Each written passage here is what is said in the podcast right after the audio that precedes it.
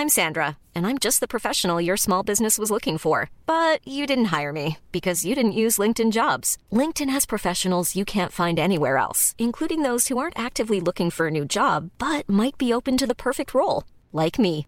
In a given month, over 70% of LinkedIn users don't visit other leading job sites. So if you're not looking on LinkedIn, you'll miss out on great candidates like Sandra. Start hiring professionals like a professional. Post your free job on linkedin.com/people today. Le sponsor de cet épisode des couilles sur la table, c'est Ada Tech School, une formation pour devenir développeuse et développeur à la pédagogie alternative qui casse les codes et incite les femmes à coder. Et c'est important car les femmes sont encore largement sous-représentées dans le monde de la tech. Ada Tech School offre une formation unique de 21 mois, dont 12 en alternance, sans prérequis techniques ni académiques. Alors si vous souhaitez vous reconvertir dans un secteur très porteur, Ada Tech School vous attend. L'école est implantée à Paris, Lyon et Nantes. Il y a trois rentrées par an et la prochaine est le 27 mai. On nous dit qu'il reste quelques places. Ça vous intéresse?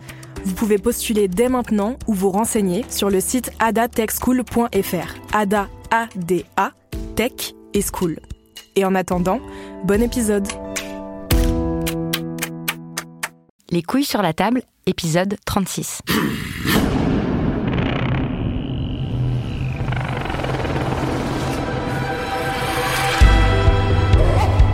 Dans cet épisode, nous allons réfléchir au rôle que nous jouons, nous les adultes, dans la fabrique des garçons.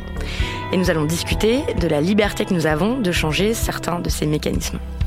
C'est une évidence, mais tous les hommes vivant sur cette planète ont été, un jour, des petits bébés et des petits garçons. Ils ne se sont pas réveillés à l'âge adulte avec des comportements sexistes. Tout ce qu'on appelle le genre, c'est le résultat d'une socialisation, c'est-à-dire d'apprentissage, d'interdit, d'encouragement par les parents, la famille, l'école, les médias et la société dans son ensemble. Et donc ça, ça commence dès la naissance et même avant, et c'est comme ça que se perpétuent les stéréotypes et donc aussi la domination masculine. On se demande donc tout simplement si on pense que le sexisme et la misogynie font du mal à tout le monde, aux hommes, aux femmes et aux autres, qu'est-ce qu'on peut faire concrètement dans sa vie pour éduquer différemment les garçons À quoi ça pourrait ressembler une éducation antisexiste Bonjour Aurélia Blanc. Bonjour.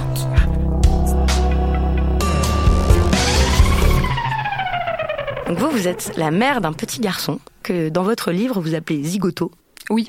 Euh, vous êtes journaliste féministe, vous travaillez au magazine Cosette, super magazine euh, par ailleurs.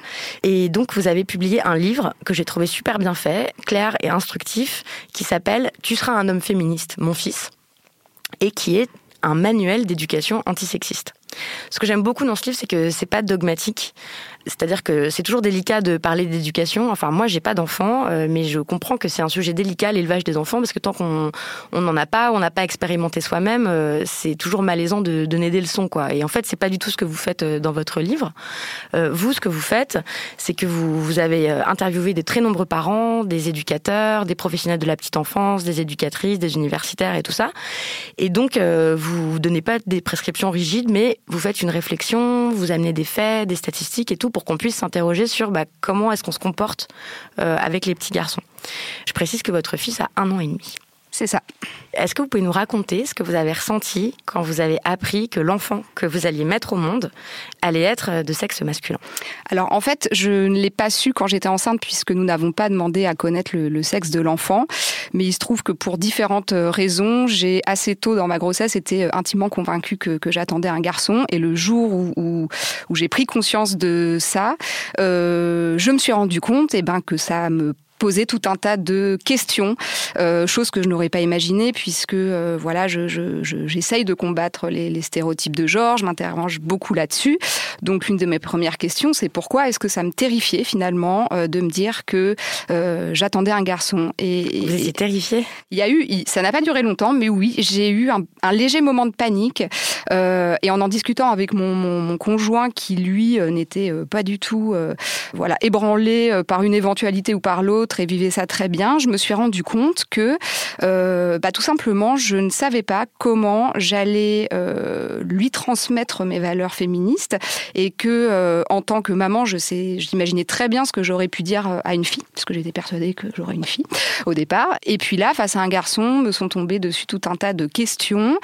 Comment élever un petit garçon bien dans ses baskets et bien dans la société Mais nous vivons néanmoins dans une société profondément sexiste, donc comment faire en sorte, eh bien, de, de qu'il soit éclairé sur sur ces questions, qu'il devienne peut-être euh, un homme un jour conscient de, de, ses privilèges d'homme, et pourquoi pas euh, un homme qui, agirait. Donc euh, voilà, ma, question était de savoir comment est-ce qu'on élève un petit garçon conscient des, du sexisme et des inégalités, et peut-être actif, sachant que bien avant moi, des générations entières de, parents, et notamment de mères féministes, ont élevé des garçons, et que la société est moins sexiste qu'hier, mais elle est quand même encore très sexiste. Donc bah sans doute que on n'a pas trouvé la formule. Oui, parce que en fait, ce qu'on voit quand même, c'est que là, on a beaucoup réfléchi sur l'éducation des petites filles, mais on, élève toujours différemment les garçons des filles. Et oui, et comme le dit la féministe américaine Gloria Steinem, je suis heureuse que nous ayons commencé à élever davantage nos filles comme nos fils, mais cela ne marchera jamais tant que nous n'élèverons pas davantage nos fils comme nos filles. Sauf que euh, la première difficulté, c'est que ça paraît plus évident euh, d'élever ses filles comme euh, ses fils, parce qu'on valorise toujours plus le masculin que le féminin. Quand une fille s'aventure sur un terrain euh, masculin, c'est une promotion. On trouve ça super euh, qu'elle veuille faire des arts martiaux, euh, du bricolage et tout ça. Mais quand un garçon veut faire de la danse ou apprendre la couture, d'un coup, on trouve ça beaucoup moins bien, quoi. Oui, et ça, c'est quelque chose qui est très prégnant et, qui nous montre bien, que, cette hiérarchie entre entre ce qui est considéré comme féminin et masculin est encore hyper ancrée. C'est pas toujours conscient, mais effectivement, amener à permettre à un garçon d'investir un terrain dit féminin euh, c'est loin d'être une évidence aujourd'hui. Et pourtant, ça participe euh, très largement de la déconstruction euh, du sexisme. Oui, de valoriser de la même façon les domaines plutôt stéréotypés féminins et plutôt stéréotypés masculins. Vous dites qu'on n'en est pas conscient, y compris quand on a des convictions antisexistes ou féministes. Euh, on va commencer par le premier lieu où sont socialisés les enfants, c'est-à-dire euh, la famille et particulièrement les parents. Et donc même quand on est des parents avec des convictions euh, antisexistes, on se dit qu'a priori tout va bien se passer, que le problème c'est les autres, l'école, la société, etc. Mais vous, vous soulignez dès le début du livre qu'en fait la plupart des stéréotypes on en est inconscient et que le premier pas c'est peut-être la prise de conscience de ses propres comportements, de ses propres jugements, de ses propres automatismes. Vous encouragez les parents à questionner ce qu'ils disent et ce qu'ils font. Oui, tout à fait, parce qu'on a toujours le sentiment que euh, finalement euh, le sexisme euh, c'est les autres et que nous on serait débarrassé de ça. Or en fait, une très grande littérature de, sciences sociales et notamment de psychologie sociale montre très bien que les stéréotypes avec lesquels nous-mêmes avons été façonnés, les représentations qui nous entourent toujours aujourd'hui, restent des moteurs et en fait influent par exemple dans la façon de parler. on va parler différemment à une petite fille qu'à un petit garçon. Des chercheurs français ont récemment mené une étude sur sur la façon dont nous percevons les pleurs de bébés de trois mois. C'est assez intéressant parce qu'en fait, euh, ils ont oui, pu une étude de l'université de Paris-Saclay. Tout à fait. Ils, ont fait écouter un certain nombre de pleurs d'enfants, donc de, de, de, de bébés, euh, petites filles, petits garçons, donc de trois mois, en expliquant bien que ces pleurs n'étaient pas différenciables en termes de, fréquences sonores, etc. Et en fait, les pleurs euh, aigus étaient, étaient jugés par les participants comme féminins, ce qui en fait dans les faits n'était pas le cas. Et surtout, les pleurs qui étaient considérés comme masculin. Euh, alors, ce qui est intéressant, c'est que c'était surtout les, hommes qui avaient ce présupposé, c'est que les, pleurs euh, pensés comme féminins euh, étaient plus fréquents, moins justifiés en fait par les besoins de l'enfant, là où les pleurs masculins, les petits garçons pleureraient quand ils ont une bonne raison de le faire, contrairement aux petites filles qui pleuraient un petit peu pour rien. Or, en fait, aucun des présupposés ne s'est révélé vrai à l'issue d'études. ça va se loger dans des endroits qu'on n'imagine pas, quoi. Notamment les, les pleurs, la perception qu'on a du comportement des bébés, quoi. Oui, et par exemple, on sait aussi euh, que euh, les pleurs des petits garçons sont beaucoup plus interprétés comme étant de la colère. Point. Un garçon qui pleure, un bébé garçon qui pleure serait forcément en colère. Or, en fait, un bébé garçon qui pleure peut avoir euh, tout autant de raisons de pleurer qu'un bébé fille, à savoir la faim, le besoin d'affection, tout un tas de raisons raison. Donc, donc voilà, je, je, je crois que ces, ces stéréotypes-là, on doit les interroger dès le départ parce qu'en fait, ils guident nos interactions, notre langage, notre façon, jusqu'à notre façon de, de, de, porter nos enfants physiquement, ce genre de choses. Comment ça, de porter nos enfants physiquement Eh ben, on s'est rendu compte, certains travaux se sont intéressés à la façon dont on, dont on porte les enfants. On va porter un bébé garçon, je parle là vraiment de, de, de nourrisson ou de de jeunes bébés euh, beaucoup plus vigoureusement. Euh, parce qu'un petit garçon est censé, euh, euh, voilà, plus tonique. Euh, une petite fille, c'est censé, en tout cas dans les représentations, être plus fragile. Donc on va y faire beaucoup plus attention. Voilà. Donc, donc ouais, c'est la ça, même ça, chose. Ça, ça, se loge très, enfin, ouais, vraiment, ça bon, se vraiment dans, dans, dans, beaucoup de y choses. compris très très jeune, là où très, très jeune. même mm. même vous dites même avant la grossesse, oui. quand les mères savent ou quand les autres autour savent s'il s'agit d'un petit garçon ou d'une petite fille, on prête déjà des qualités au fœtus quoi, en disant ah bah et s'il cogne fort c'est un garçon, euh, si donc oui, ça, oui. ça commence très tôt quoi. Et, et c'est y compris de la part des, des, professionnels de santé, comme le raconte euh, une des, une des femmes, euh, une des mères qui témoigne, et, euh, et, voilà, à qui on a dit ah mais il bouge beaucoup, ce fœtus, c'est un garçon, c'est bien un vrai mec, voilà. Donc donc mmh. ça commence très tôt. Mmh. Vous proposez donc là des, des pistes très concrètes, hein, c'est des questions à se poser, par exemple, quels sont les compliments que je fais à mon fils? Est-ce que je lui demande aussi souvent à sa sœur comment il va? Mmh. Est-ce que j'ai les mêmes attentes pour les deux? Par exemple, si mon fils euh, met de l'eau partout dans la salle de bain, est-ce que je vais le disputer aussi fort que si sa sœur fait pareil? Donc voilà, c'est dans des situations de la vie quotidienne quoi qu'on peut interroger nos stéréotypes. Qu'on peut euh, voilà euh, s'interroger sur nos façons de faire et, et, et peut-être regarder en face ces stéréotypes pour en prendre le, le contre-pied et vraiment s'interroger. On sait qu'on va beaucoup plus tolérer l'agitation et l'agitation, le bruit, la prise d'espace d'un petit garçon. Donc ne pas hésiter à se, à se poser continuellement ces ces questions. Je crois que c'est important en fait, euh, non pas pour s'auto-flageller en permanence, mais pour essayer de débusquer en fait ces, ces, ces, petits automatismes sexistes qui se mettent en place en fait euh, sans même qu'on qu s'en rende compte. J'imagine qu'il y a des gens qui pourront se dire mais en fait euh, quelle importance? Quelle importance de débusquer dans ces comportements et tout? Est-ce que justement c'est pas faire de l'autoflagellation pour rien? Pourquoi est-ce que on devrait comme ça s'acharner à débusquer ces stéréotypes? Non je crois que c'est quand même la, la, la, prise de conscience permet d'avancer vers une éducation plus égalitaire. Ou alors, je comprends très bien que certaines personnes se disent je souhaite éduquer euh, ma, fille et mon fils euh, différemment, mais dans les discours, beaucoup de gens euh, sont persuadés en fait d'avoir une éducation égalitaire.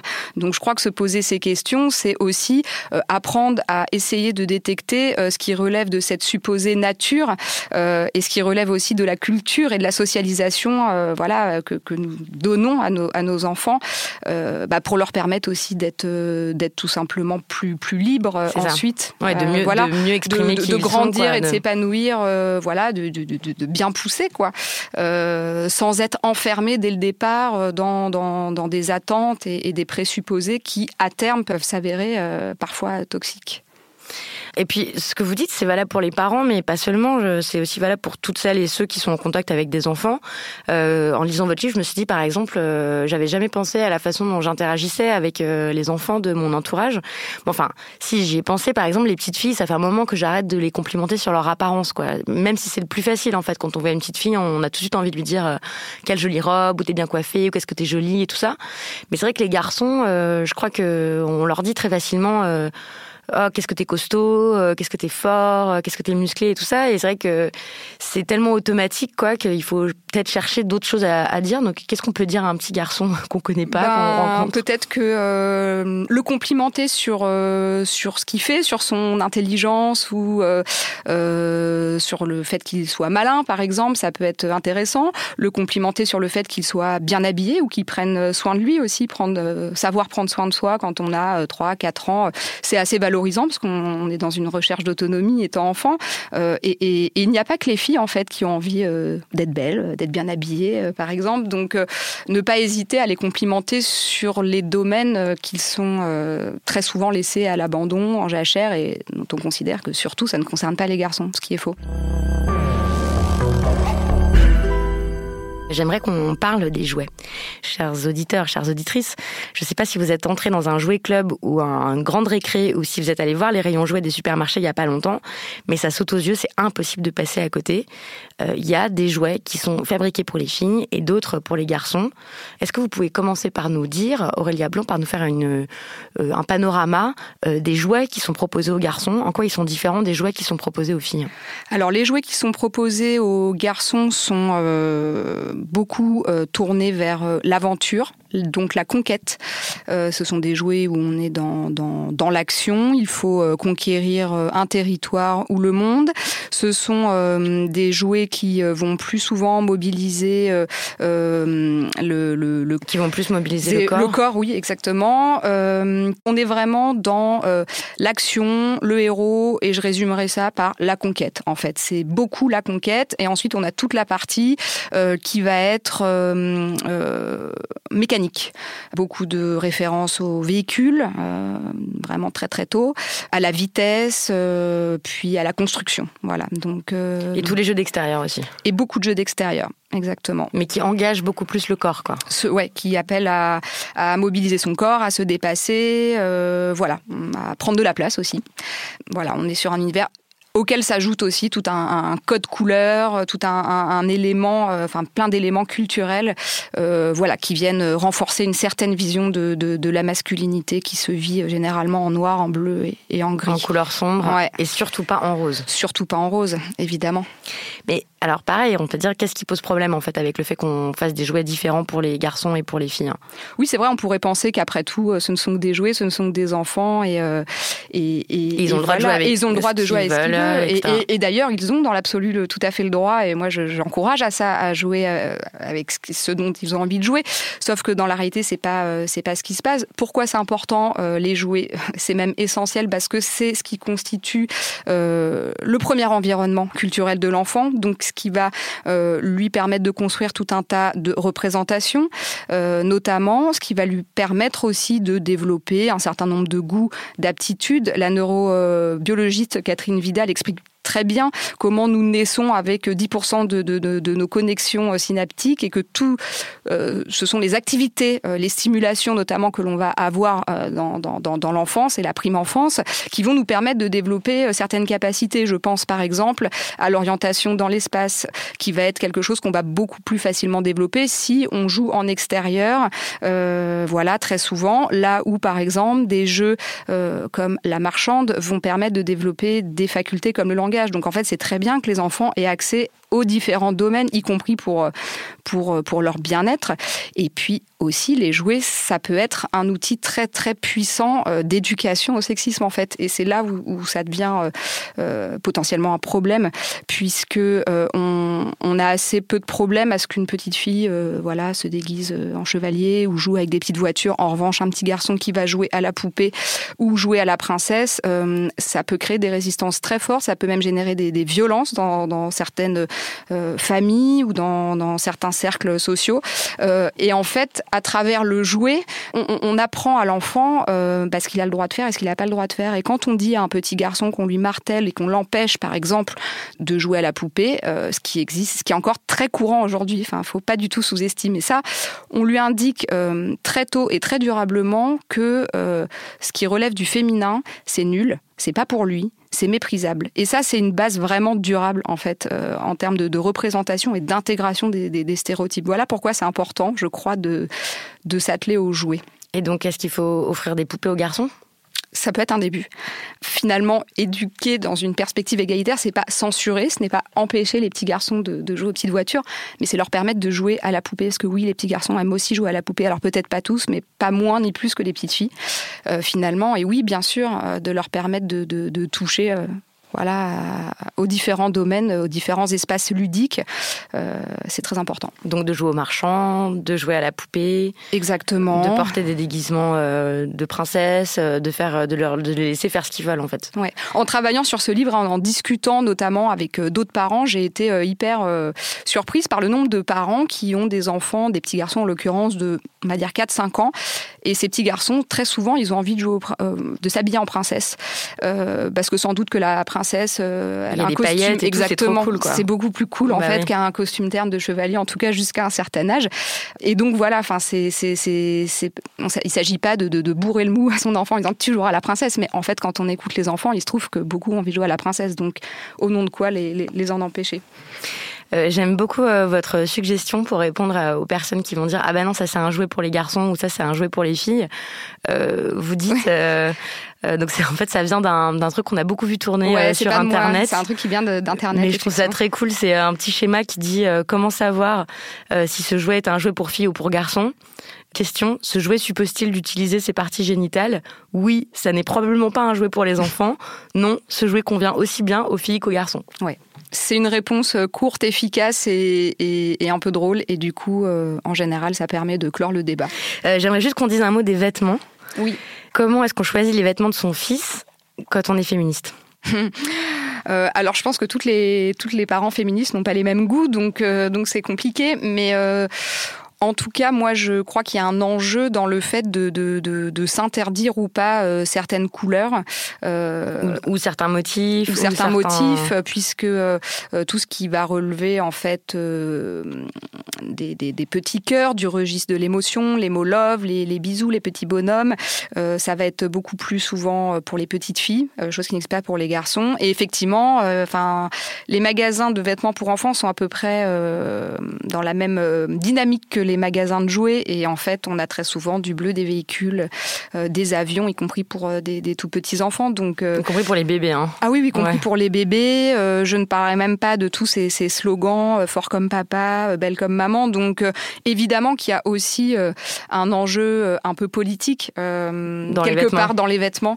Et je crois à mon sens, mais chacun est libre de, de, le faire comme, comme il entend, mais de d'habiller dès tout petit son enfant dans des vêtements complètement stéréotypé, sans doute c'est pas euh, peut-être la meilleure façon de, lui permettre de, de, grandir euh, voilà, euh, à l'abri le plus possible de, ces, stéréotypes. Vous citez une étude, c'est un sondage qui date d'il y a 5 ans, c'est un sondage au féminin qui a été fait sur 1300 mères de famille, où 61% des mères disaient qu'elles avaient déjà mis un t-shirt rose à leur fils, mais seulement 5% disaient qu'elles lui avaient mis un pantalon rose. Et quand on leur a demandé pourquoi, 84% ont dit qu'elles avaient peur que leur garçon soit moqué par les autres et 21% euh, qu'elles avaient peur d'influencer son orientation sexuelle. Genre, je vais mettre un pantalon rose à mon fils, euh, il va devenir gay en fait. C'est ça que ça veut dire. C'est ça que ça veut dire. Et ça, c'est une croyance qui est encore euh, très très très profondément ancrée, qui montre bien d'une part le, le lien qui peut exister entre cette homophobie larvée euh, et le sexisme, euh, et puis surtout qui, qui n'est absolument pas fondé, évidemment, qu'on n'influence pas euh, l'orientation sexuelle, future d'un enfant à partir de couleurs. Et rappelons également que le rose n'a pas toujours été considéré comme la couleur des filles. C'était très très longtemps la couleur des garçons, puisque comme le rouge, c'était une couleur associée à la puissance et à l'action, alors que le bleu, c'était la couleur de la Vierge Marie. Donc, Tout à fait, de la pureté, des, princes, des premières princesses de Disney. Donc euh, tout ça nous montre à quel point c'est quand même très relatif. Euh, Et puis il y a un dernier truc aussi, euh, quand même qu'il faut bien avoir en tête, c'est qu'il y a évidemment un intérêt des fabricants de jouets, des fabricants de vêtements à genrer comme ça de façon tellement forte les, jouets et les vêtements.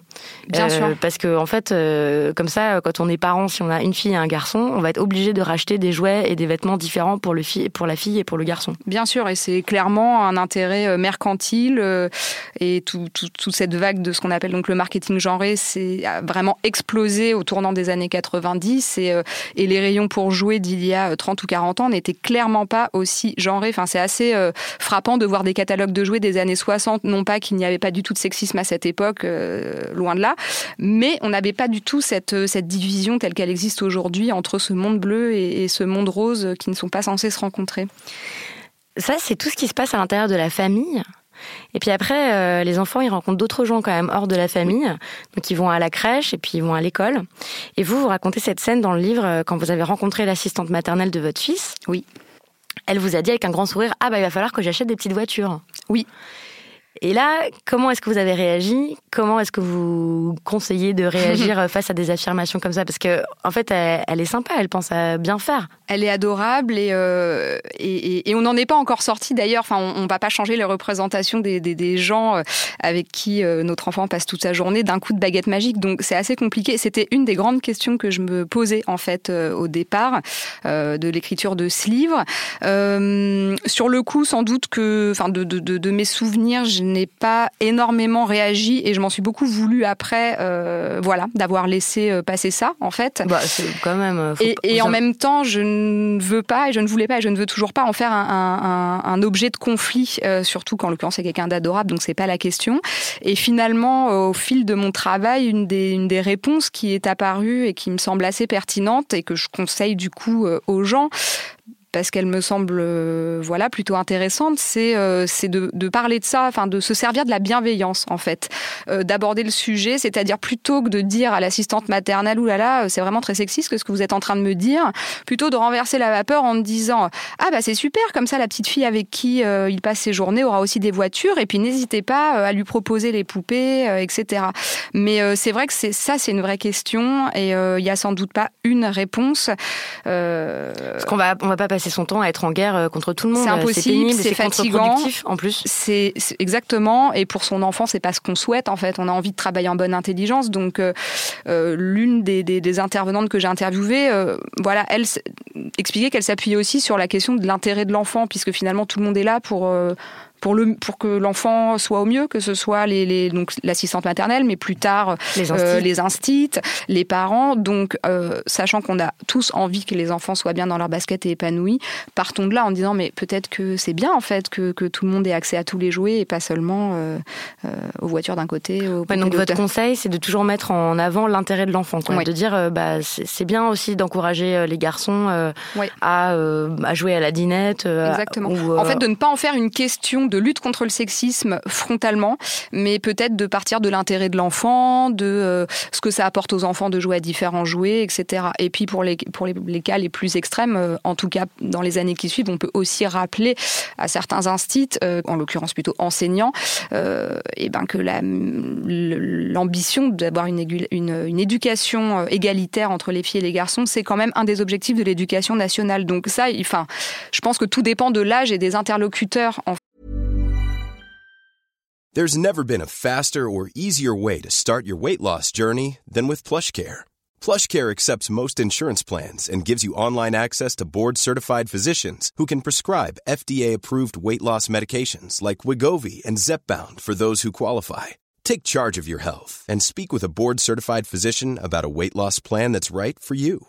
Get started today at plushcare.com slash weight loss. That's plushcare.com slash weight loss. plushcare.com slash weight loss. I'm Sandra, and I'm just the professional your small business was looking for. But you didn't hire me because you didn't use LinkedIn jobs. LinkedIn has professionals you can't find anywhere else, including those who aren't actively looking for a new job but might be open to the perfect role, like me.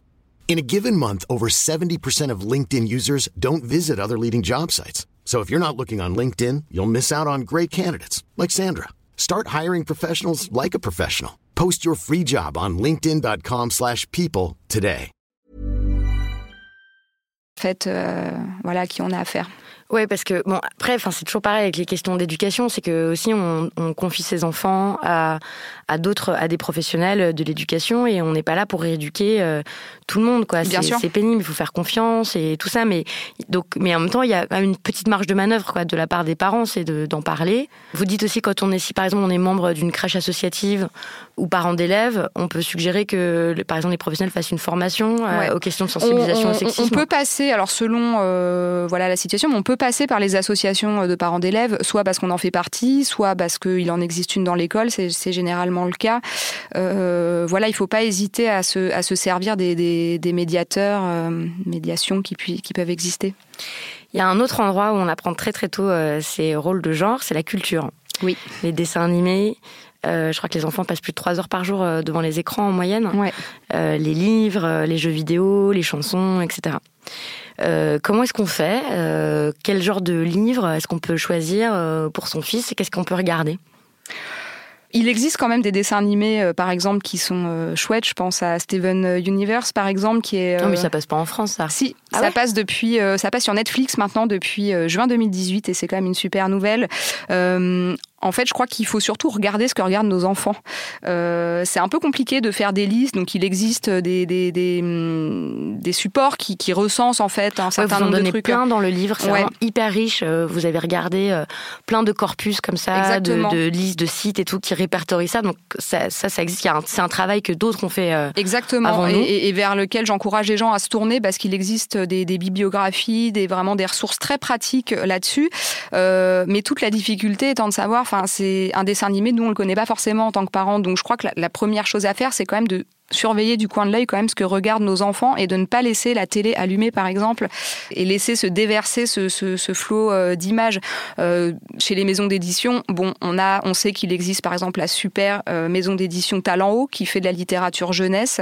Donc là on sait qu'on peut y aller euh, franchement les yeux fermés. Là où à l'inverse on évitera d'aller mettre les pieds chez les éditions Fleurus avec sa collection petit garçon petite fille destinée aux tout petits et qui fait dans le stéréotype le plus absolu. Après avec quoi par exemple? Ah bah euh, petite fille c'est euh, princesse euh, je prépare à manger. Petit garçon c'est les véhicules. Euh, Fleurus c'est assez catastrophique en termes d'illustration de choix des sujets de rôle des personnages. On est sur du, du, du, stéréotype globalement. Ce sont eux aussi qui avaient publié le Dico défi euh, voilà où on distinguait très bien les filles qui se respectent et celles qui se respectent pas. Par exemple enfin Fleurus on n'en est pas du tout à voilà ouais, première pas bourde. une, une, erreur. Non non c'est pas du tout une erreur. mmh. Euh, vous, voilà. vous encouragez, vous donnez une liste, hein, il, y a, il y, a, une checklist hein, de, de, questions euh, que vous oui. proposez, euh, comme par exemple, euh, est-ce qu'il y a une vraie mixité dans les personnages euh, Quelle place occupent les filles et les garçons dans l'histoire euh, Comment est-ce qu'ils sont décrits Est-ce qu'ils sont restreints à des assignations traditionnelles, genre euh, les garçons à l'extérieur, les filles à l'intérieur oui. Comment sont décrits les personnages masculins Est-ce qu'ils sont forcément forts, malins, courageux Tout ça, c'est des trucs qui, qui aident à guider quand même. euh, Oui, en fait, je pense que plus que des, des, des des séries euh, de dessins animés ou de livres, par exemple, qu'on pourrait conseiller, euh, voilà, euh, d'emblée. je crois que c'est plutôt une espèce de checklist, effectivement, de questions à se poser quand on est face à un, support culturel. J'ai un copain qui, bon, il a, ses enfants ne savent pas encore lire, mais qui lit des histoires en changeant le le genre de l'histoire oui. parfois donc comme ça du coup des personnages euh, alors moi je le fais je le fais féminins. aussi mais euh, mon fils est encore tout petit et je sais qu'en grandissant euh, certains enfants sont très attachés à ce qu'on soit euh, très littéral dans la lecture mmh. donc je sais pas jusqu'à euh, dans quelle mesure on peut faire ça, mais, euh, mais c'est intéressant aussi de. Ça ne veut pas dire qu'on doit brûler euh, peut-être tous les livres qui sont à la maison et qui ne sont pas parfaitement égalitaires. Ça peut être aussi un support de discussion d'avoir un, un, livre bah, que notre enfant aime bien, mais qui. Genre Petit ours brun par exemple, pour ne pas le citer. J'aimais tellement Petit ours brun. Ouais, ben... Mais maman était quand même euh, ah, mais maman, maman ours. Euh, ouais. Elle sort jamais de sa maison, quoi. Non, Petit ours brun. Mon fils en a reçu plusieurs en cadeau, euh, et c'est vrai que c'est assez catastrophique en termes de représentation. Donc, mm. donc j'espère pouvoir en faire un, un outil de, d'ouverture sur la discu de, de, discussion sur euh, bah, sur l'image qui est renvoyée de, de papa euh, du papa notamment de petit ours brun qui est toujours le, les fesses sur son canapé oui. et, et, voilà il qui lit le journal et il attend que maman ours ait fait ça à manger au moment d'inscrire son fils à des activités sportives mm. Quelle question on peut se poser? Est-ce qu'il euh, faut forcément qu'il choisit entre foot et rugby? Euh, Non, pas forcément. On peut déjà commencer par lui demander ce qu'il a envie de faire. Euh, effectivement, étant donné les, représentations qui nous entourent, l'influence des copains de la culture populaire, il n'est pas impossible qu'il ait envie de se tourner spontanément vers le foot ou le rugby, qui sont quand même des lieux de l'entre-soi masculin encore beaucoup et de l'apprentissage de la virilité de façon très marquée. Donc, je crois qu'il est important de pouvoir lui proposer un panel euh, le plus large possible d'activités et tant qu'on peut le faire, de, euh, de l'amener peut-être vers des activités mixtes. C'est très important aussi euh, de, oui, il y a plein de sports qui sont mixtes. Il y a beaucoup de sports euh, mixtes. L'escalade. Voilà, l'escalade, le roller. Il y a énormément de choses, y compris la gym. Quoique la gym, on, on c'est déjà connoté comme étant féminin. J'ai découvert aussi la que l'équitation, la, la, gymnastique. Bah oui, mais ça c'est super faire coder féminin, masculin. Les garçons, ils font jamais. Mais il existe des cours de gym mixtes, c'est ça que je veux dire en fait. Et j'ai aussi appris, pour la novice que, que, je suis, que l'équitation était un sport dit féminin et ah qu'il existait, y compris des bombes et des, et des cravaches mauves maintenant pour les petites filles, parce que c'est vraiment pour les filles. Donc oui, en fait, l'idée n'est pas encore une fois de, censurer son enfant et de le priver de tout ce qu'il a envie de, faire. du foot. Hein. Exactement, mais mm. peut-être de, reculer ce moment-là autant que possible euh, et voir si vraiment il insiste et qu'il a envie de faire du foot. Et bon, bah allons-y. Mais peut-être que si on lui propose autre chose, je sais pas moi, euh, du ping-pong ou euh, ou, ou, du roller derby, il aura peut-être envie de, faire ça et ça peut être bien. Et s'il a envie de faire de la danse ou de l'équitation, surtout de, de ne pas l'en priver.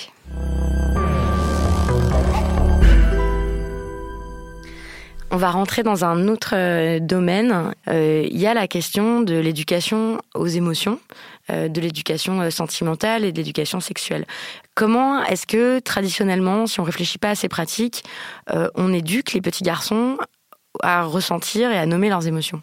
Spontanément, on va avoir tendance à euh, dire aux garçons de taire leurs émotions. Ça commence très très tôt chez les bébés et cette phrase notamment euh, ne pleure pas, arrête de pleurer. Pleurer c'est pour les filles. Euh, voilà, ça c'est un un classique euh, aujourd'hui encore. Donc, euh, euh, je dirais que le, principal message qu'on envoie, en tout cas que notre société envoie lorsqu'elle éduque les garçons sur la question des émotions, c'est de taire ses émotions, hormis s'il s'agit de la colère, encore une fois, de les refouler, surtout de les refouler et de les maîtriser de ne rien laisser transparaître, de ne pas les exprimer, de ne pas se laisser aller, avoir des émotions, parce qu'avoir des émotions, c'est pas, c'est pas un truc de mec, quoi. Ouais, c'est pas viril. La c'est pas viril. Basé, euh, quand même là-dessus.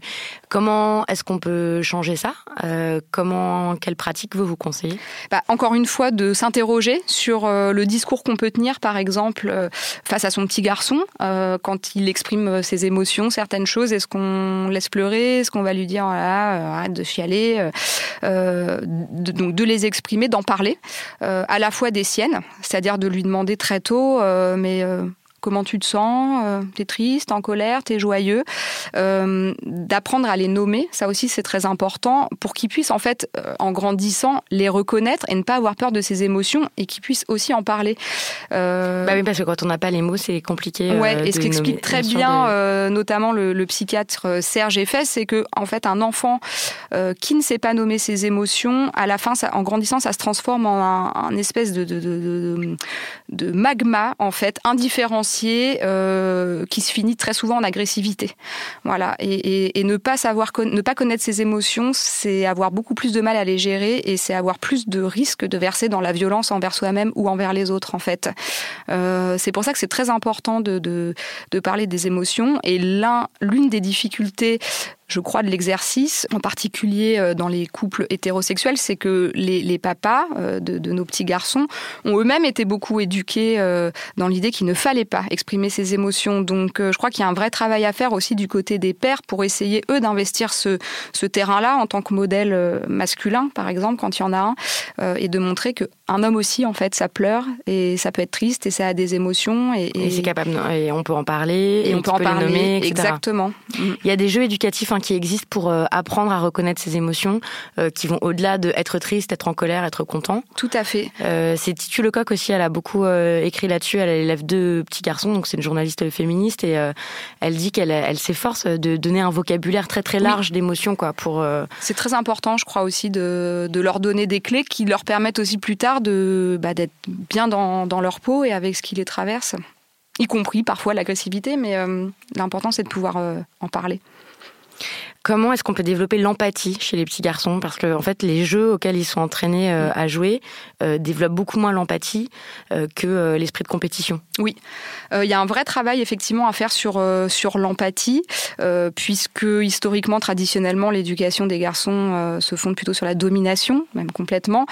Le, travail sur les émotions permet déjà euh, de, de, bah oui, parce que de quand travailler. on n'arrive pas à identifier ses propres émotions, on peut pas les reconnaître chez les autres. Exactement. quoi. Donc Mm. déjà, euh, ça c'est important euh, de permettre de proposer des jeux qui, qui développent, euh, qui permettent de, de, travailler le soin aux autres. C'est ce qu'on fait en fait en jouant à, à la poupée par exemple ou, ou au docteur ou au coiffeur. Enfin des, des, des jeux d'imitation, voilà. Les jeux collaboratifs aussi, les jeux de société collaboratifs, c'est un bon moyen. Il en existe plein aujourd'hui. Ceux qui remportent les prix sont euh, depuis quelques années souvent des jeux collaboratifs et ça c'est vraiment une bonne manière de, de montrer que bah, qu'en fait en, en- en étant attentif aux autres euh, on peut construire quelque chose de peut-être un peu plus intéressant que, que, que d'écraser tout le monde en fait pour finir Ouais, euh, dans tout seul un autre rapport aux autres que. Ouais, en fait, c'est c'est- c'est c'est quand même quelque chose d'assez transversal et d'assez global. Dans la catégorie émotion, euh, vie intérieure, vie intime, etc., il y a la question de l'amour et de la sexualité. Alors, on a fait un épisode euh, avec un doctorant, c'est l'épisode 2 des couilles sur la table, qui s'appelle L'amour, c'est pas pour les garçons, où euh, Kevin Dieter, ce doctorant euh, en sociologie, a étudié des comment est-ce qu'on parle d'amour aux filles et aux garçons, notamment à l'école, et montrait que très tôt, les garçons apprennent que l'amour, c'est un truc de fille et qu'il s'agit pas d'exprimer ses sentiments. Euh, et euh, il montrait aussi que euh, il a été témoin lui de, de mariage entre les petits garçons et les petites filles dès la maternelle parce qu'on trouve ça mignon et tout ça. Mais en fait, en y réfléchissant, c'est comme une drôle d'idée de sans arrêt appuyer sur ce truc-là, quoi. Que le- par exemple, qu'une relation entre une petite fille et un petit garçon, ça peut être qu'une relation euh, d'amour, de dire des trucs comme ah on va les marier plus tard, Oui, je, comme ils sont mignons tous les deux, fais-lui un bisou et tout ça. Je- euh, je crois qu'il faut vraiment faire hyper attention à ça parce qu'effectivement, et ça c'est vraiment euh, quelque chose de très répandu. De, euh, on ne se pose souvent pas la question, ça part de, de bons sentiments, ça peut être nous, ça peut être les copains, la famille qui sont là, ils sont tellement mignons, on va les marier. On parle d'enfants qui ont 8 mois. Et en fait, insidieusement, euh, on montre en fait très rapidement, on signale très fortement et très rapidement aux enfants euh, bah, qu'une relation euh, entre une petite fille et un petit garçon, c'est forcément une relation sentimentale. Or, en fait, c'est pas forcément le cas, voire pas du tout le cas. On peut aimer avoir euh, un copain, une copine, on en a tous eu, enfin, on est un certain nombre d'en avoir eu. Euh, donc, je crois qu'il faut vraiment, vraiment euh, s'élever en faux euh, sur cette projection, ce regard d'adulte porté sur les, les les relations ouais. enfantines en fait qui ne sont pas des relations spécialement de séduction et d'ailleurs dans les remarques des adultes se joue aussi souvent une une injonction à la domination en fait pour les garçons. Moi j'ai plusieurs fois entendu euh, autour de moi euh, des parents et notamment des pères dire à, un ami autour d'eux euh, oulala fais gaffe à ta fille euh, mon fils il pourrait l'emballer on parlait d'enfants qui avaient 18 mois, encore une fois. Donc je trouve ça en fait assez significatif et, et à terme assez, assez grave dans ce que ça renvoie euh, des, des, des relations Puis en plus, c'est super hétéronormé. Complètement. Parce que euh, en fait, on n'entend jamais. euh, dis donc, euh, regarde mon Kevin Mhm. avec ton Pierre, on va les marier. Ouais. Alors ça, ce serait vraiment le gros malaise, quoi. Ah si ouais. quelqu'un dit ça, On, on peut tenter de le faire, mais c'est vrai qu'en général, ça passe pas, ce qui montre très bien que, bah, je sais pas, je comprends pas, je croyais que c'était de l'humour, ces petites phrases sur, sur les enfants, mais derrière cet humour, il y a en fait euh, un, des rappels à l'ordre sociaux très très forts. ouais, et notamment des rappels à l'ordre hétérosexuel en disant que voilà, c'est Voilà la voie à suivre et, euh, et, et voilà le, le seul mode de relation possible avec euh, l'autre sexe. sur l'éducation sexuelle. Oui. Est-ce que vous pensez qu'il faut commencer l'éducation sexuelle très tôt? Si oui, à quel âge et comment? Alors, de ce que ont pu me dire, en fait, les, les différentes personnes que j'ai interviewées, oui, en fait, il faut commencer l'éducation sexuelle très tôt. Après, qu'est-ce qu'on entend par éducation sexuelle? Évidemment qu'on n'entend absolument pas la même chose avec un enfant de 2 ans, de 8 ans ou de 14 ans. Ce qui est important, je crois, c'est de commencer par une éducation à l'intimité avant de parler de sexualité. Euh, ça commence par là, ça commence par euh, euh, nommer. Euh, nommer le corps, nommer les parties du corps, y compris euh, le sexe, euh, les parties du sexe. se Vous dites, faut pas dire des petits noms. Alors je dis pas, faut pas dire des petits noms. non, en parce fait, que- vous dites ouais, jamais, faut pas. Déjà, Ouais. faut- non, je l'ai dit au début, mais c'est vrai que vous dites jamais, faut pas. Disons qu'on Mais on n'est pas obligé de dire ton zizi, quoi. On- Voilà. Et c'est vrai qu'en tant que parent, peut-être parce qu'on a été élevé comme ça, peut-être parce qu'on a de la pudeur, on, a, on est nombreux et nombreuses, moi la première, à, avoir ce réflexe. Et en fait, ce que disait notamment le docteur Capote, que je trouvais très intéressant, c'était bon. En fait, Docteur la question. Capote, juste pour dire, euh, c'est pas son vrai nom, hein, c'est ah un oui, bien sûr. Euh, mais il écrit dans les pages de Cosette et Oui. c'est un éducateur euh, Oui. qui intervient énormément dans, dans les, lycées, établissements les scolaires, auprès scolaires des, et tout. des adolescents pour faire de la prévention, notamment en santé sexuelle et voilà. Donc il connaît très bien les, les adolescents et, lui notamment me disait bon, euh, en fait, la question n'est pas de se faire la, tant la police pour s'empêcher de dire le moindre petit mot, euh, voilà, cet euphémisme pour désigner le pénis, par exemple. Par contre, c'est très important que l'enfant n'ait pas que ce mot-là, euh, que l'enfant ne croit pas à 5 ans que son sexe est un zizi. Oui, son sexe est un zizi, mais c'est surtout un pénis en fait. Donc, ce qui est important, encore une fois, c'est voilà de, de, de, de, nommer. On peut parler de zizi, mais parlons aussi de pénis. Et, et, et, d'ailleurs, pareil pour les filles. Hein, pareil pour les filles. Et, la chose est beaucoup plus tabou chez souvent chez les parents de, petites filles qui savent trop comment nommer le truc. Mmh, il y a la journaliste euh, Fiona Schmidt qui a fait tout un. Elle a posé une question sur Instagram, elle a fait un sondage sur comment euh, est-ce que les femmes avaient appris à nommer leur sexe. il y a plein, plein, plein de mots, mais c'est vrai que. Pour surtout ne pas dire le mot, ben par exemple. Et le mot vulve, en fait. Le mot vulve est encore un peu perçu comme obscène, en fait. Ouais, c'est ça. Euh, Alors qu'il s'agit d'un terme anatomique. Complètement.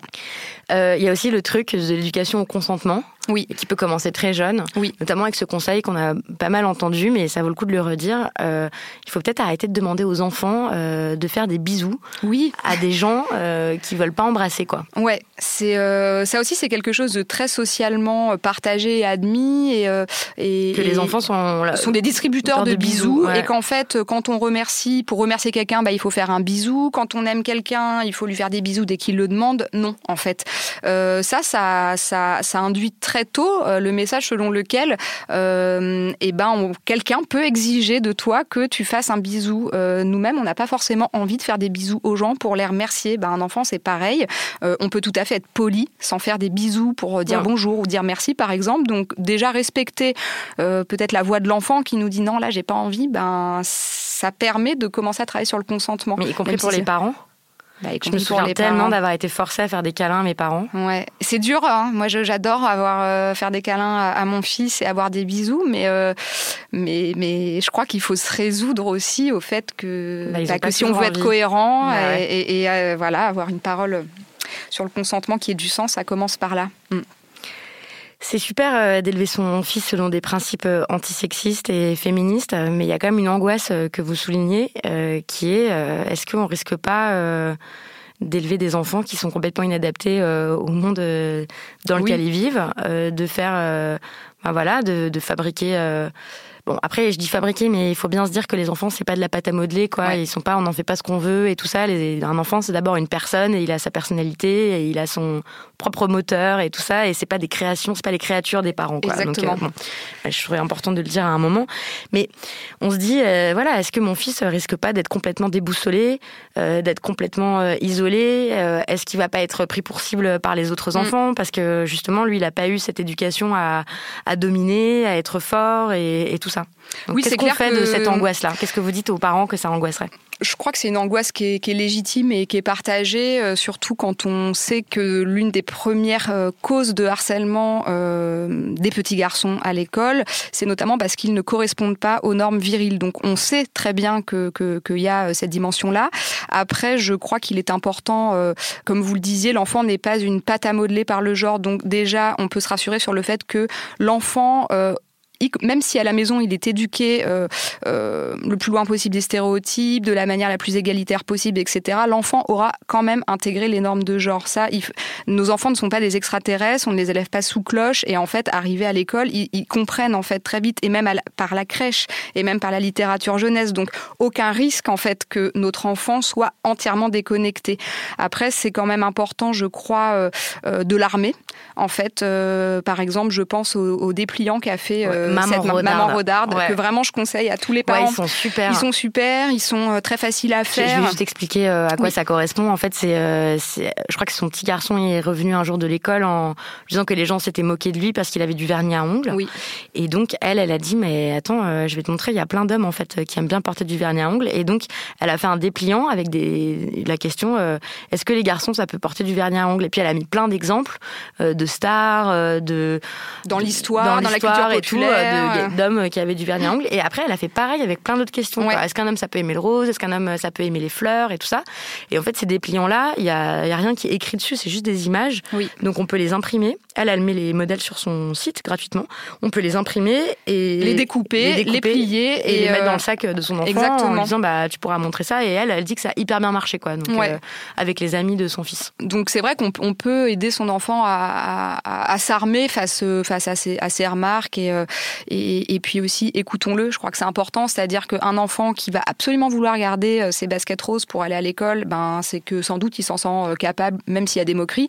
Alors qu'un enfant qui va des pieds, qui veut vraiment vraiment plus porter ce truc, euh, bon c'est important en fait quoi de, de, l'écouter. Et, n'oublions pas que les enfants naviguent entre différentes euh, sphères sociales et savent aussi s'adapter quoi. Donc euh, on peut très bien être à l'aise avec le groupe de copains à jouer au foot à la récré et, pour autant aimer regarder mon petit poney à la maison. Et on sait bien qu'on regardera peut-être pas mon petit poney avec avec le, le, copain du foot quoi. Voilà pour terminer, Aurélia Blanc, est-ce que vous pouvez nous dire ce que ça a changé dans votre vie de réfléchir à ces questions et d'écrire ce livre?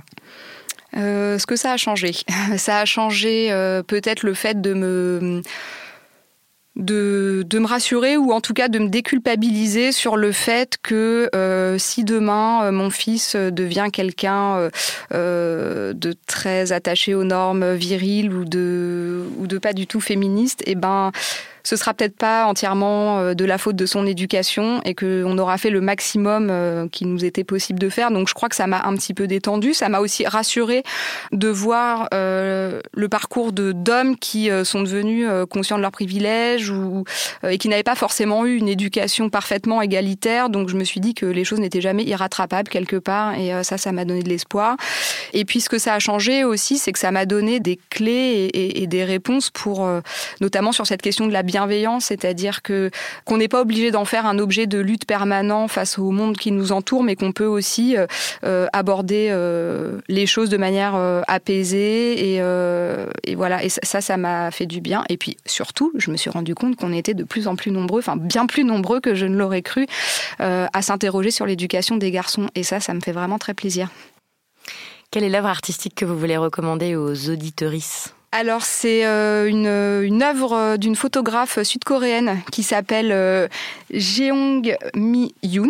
Je pense que j'écorche un peu son nom et j'espère qu'elle ne m'en voudra pas. Et ça s'appelle The Pink and Blue Project. en fait, c'est une série photographique qu'elle a commencé à faire donc dans, la, dans les chambres d'enfants, filles et garçons de Corée du Sud vers 2005. Elle, la poursuit pendant plusieurs années et c'est super et, et c'est un monde en bleu et rose et c'est c'est très parlant. Très bien. Eh bien, merci beaucoup. Moi, je recommande chaudement votre manuel d'éducation antisexiste parce qu'il y a tout dedans. C'est très clair, c'est bourré de références, donc on peut aller beaucoup plus loin. Et puis, c'est vraiment un super cadeau à faire euh, aux parents et à tous ceux et à toutes celles qui sont en contact avec des enfants à un moment ou un autre. Euh, c'est accessible, même quand on n'est pas du tout sensibilisé euh, aux questions féministes. C'est sourcé et c'est pas du tout dogmatique. Et puis, je vous offre une bande dessinée pour Zigoto. ça s'appelle Les garçons peuvent le faire aussi. Et c'est un scénario de Sophie Gourion, qui par ailleurs tient un blog génial qui s'appelle Les mots tuent. Euh, peut-être que vous connaissez ce blog, euh, auditeur, auditrice. Euh, c'est un blog sur lequel elle répertorie tous les articles qui racontent des féminicides en disant qu'il s'agit de drames familiaux, de drames conjugaux, etc. Donc voilà, très bon blog. Je mets toutes ces références-là sur le site de binge.audio. Merci beaucoup Aurélia Blanc. Merci.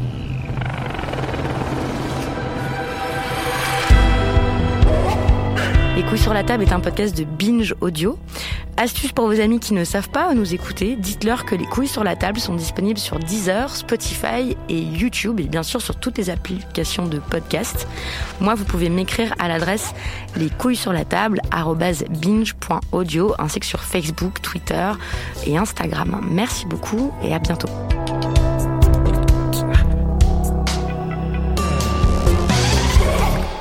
Binge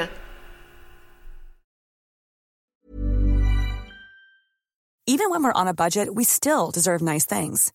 Quince is a place to scoop up stunning high-end goods for 50 to 80% less than similar brands. They have buttery soft cashmere sweaters starting at $50, luxurious Italian leather bags, and so much more. Plus, Quince only works with factories that use safe, ethical, and responsible manufacturing. Get the high-end goods you'll love without the high price tag with Quince. Go to quince.com/style for free shipping and 365-day returns.